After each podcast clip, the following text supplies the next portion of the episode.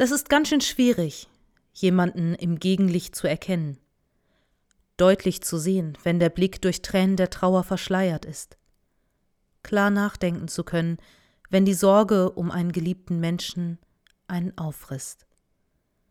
So ging es auch Maria aus Magdala. Sie war früher am Morgen noch einmal zu Jesu Grab gekommen, um ihrem Lehrer noch einmal nahe zu sein, um in seiner Nähe trauern zu können, um das Unbegreifliche begreifen zu können. Doch der Stein, der das Grab verschlossen hatte, war weggerollt worden. Irgendjemand hatte das Grab geöffnet und den Leichnam Jesu weggenommen. Voller Panik lief sie zu den anderen Jüngern, fand zwei, die mit ihr zum Grab gingen. Sie fanden es genau so vor, wie Maria es ihnen geschildert hatte. Das Grab war leer. Hilflos und hoffnungslos kehrten die Männer wieder nach Hause zurück. Maria blieb in Tränen aufgelöst alleine. Unsicher ging sie einen Schritt in das leere Grab hinein. Dort trifft sie auf zwei Engel, doch statt irgendetwas zu erklären, fragen diese sie nur, warum sie denn weint. Als ob das nicht offensichtlich ist. Das Grab eines geliebten Menschen wurde geschändet, der Leichnam gestohlen. Maria ist so in ihrer Sorge um Jesus gefangen, dass sie gar nicht bemerkt, dass sie gerade mit Engeln gesprochen hat dass die ganze Situation vielleicht doch anders ist, als sie es denkt. Sie dreht sich um und schaut aus dem Grab hinaus, der aufgehenden Sonne entgegen.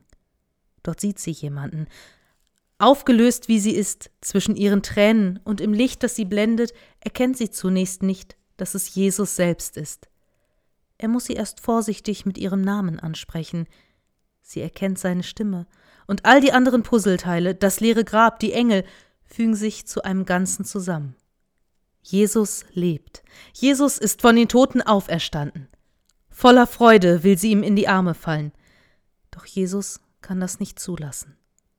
Denn auch wenn Jesus nun vor ihr steht, ist die Zeit nicht zurückgedreht worden. Er ist von den Toten auferstanden und er ist immer noch derjenige, der am Kreuz gestorben ist.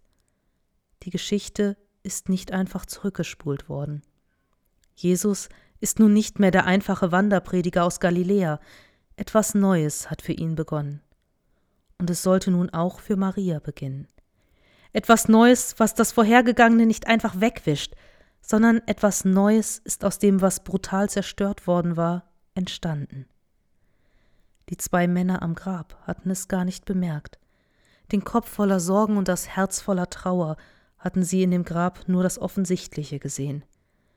Maria hingegen hat nicht nur einen flüchtigen Blick in das leere Grab geworfen, sie hat sich dem Schmerz ausgesetzt und ist in das Grab hineingegangen, in die kalte Dunkelheit des Felsengrabes. Sie hat die Situation begreifen und annehmen wollen, und erst in diesem Moment erscheinen ihr die zwei Engel. Sie trösten nicht, sie erklären nicht. Warum weinst du? Das ist ihre Frage. Warum weine ich? Ich weine, weil die Erinnerungen an das, was jetzt vergangen ist, noch so präsent ist. Ich weine, weil ich das, was ich hatte, nicht loslassen möchte. Ich weine, weil ich nicht weiß, wo mich diese neue, veränderte Situation jetzt hinführen wird, weil mich das alles überfordert. Warum weinst du? Maria antwortet nicht. Stattdessen dreht sie sich um und schaut ins Licht. Heraus aus dem Grab, heraus aus dem Tod, dahin, wo das Licht der Sonne das Leben geradezu explodieren lässt. Dieser Schritt tut weh. Sich abwenden von dem, um das man trauert, das loszulassen, was einem doch so wichtig ist. Viel zu hell, viel zu bunt, viel zu laut und viel zu schnell ist die Welt außerhalb des Grabes. Es tut weh, aus der Dunkelheit heraus ins Licht zu schauen. Die Augen müssen sich erst einen Moment an die Helligkeit gewöhnen. Die ersten Schritte ins Licht sind noch wackelig, die Hände tasten vorsichtig nach einem Halt. Doch nach und nach erkennt man wieder Formen und Farben. Maria erkennt, dass sie nicht alleine ist. Sie erkennt, dass da jemand vor ihr steht. Wer es ist, kann sie noch nicht sehen. Zu sehr blendet das Licht. Maria. Sie kennt diese Stimme. Jesus ist von den Toten auferstanden. Doch es bleibt für Maria ein Abschied. Die Zeit wird nicht zurückgedreht. Ihr ist in dieser Begegnung klar geworden, dass die Geschichte von Jesus, die Geschichte von Gott und uns Menschen nicht in einem Felsengrab in Jerusalem endet, sondern dass sie anders weitergeht. Maria hat das Grab verlassen und kann nun wieder leben, anders als vorher, neu auf und ausgerichtet. Manchmal braucht es einen Abschied, damit sich Dinge verändern können. Manchmal braucht es den Tod, damit es eine Auferstehung geben kann.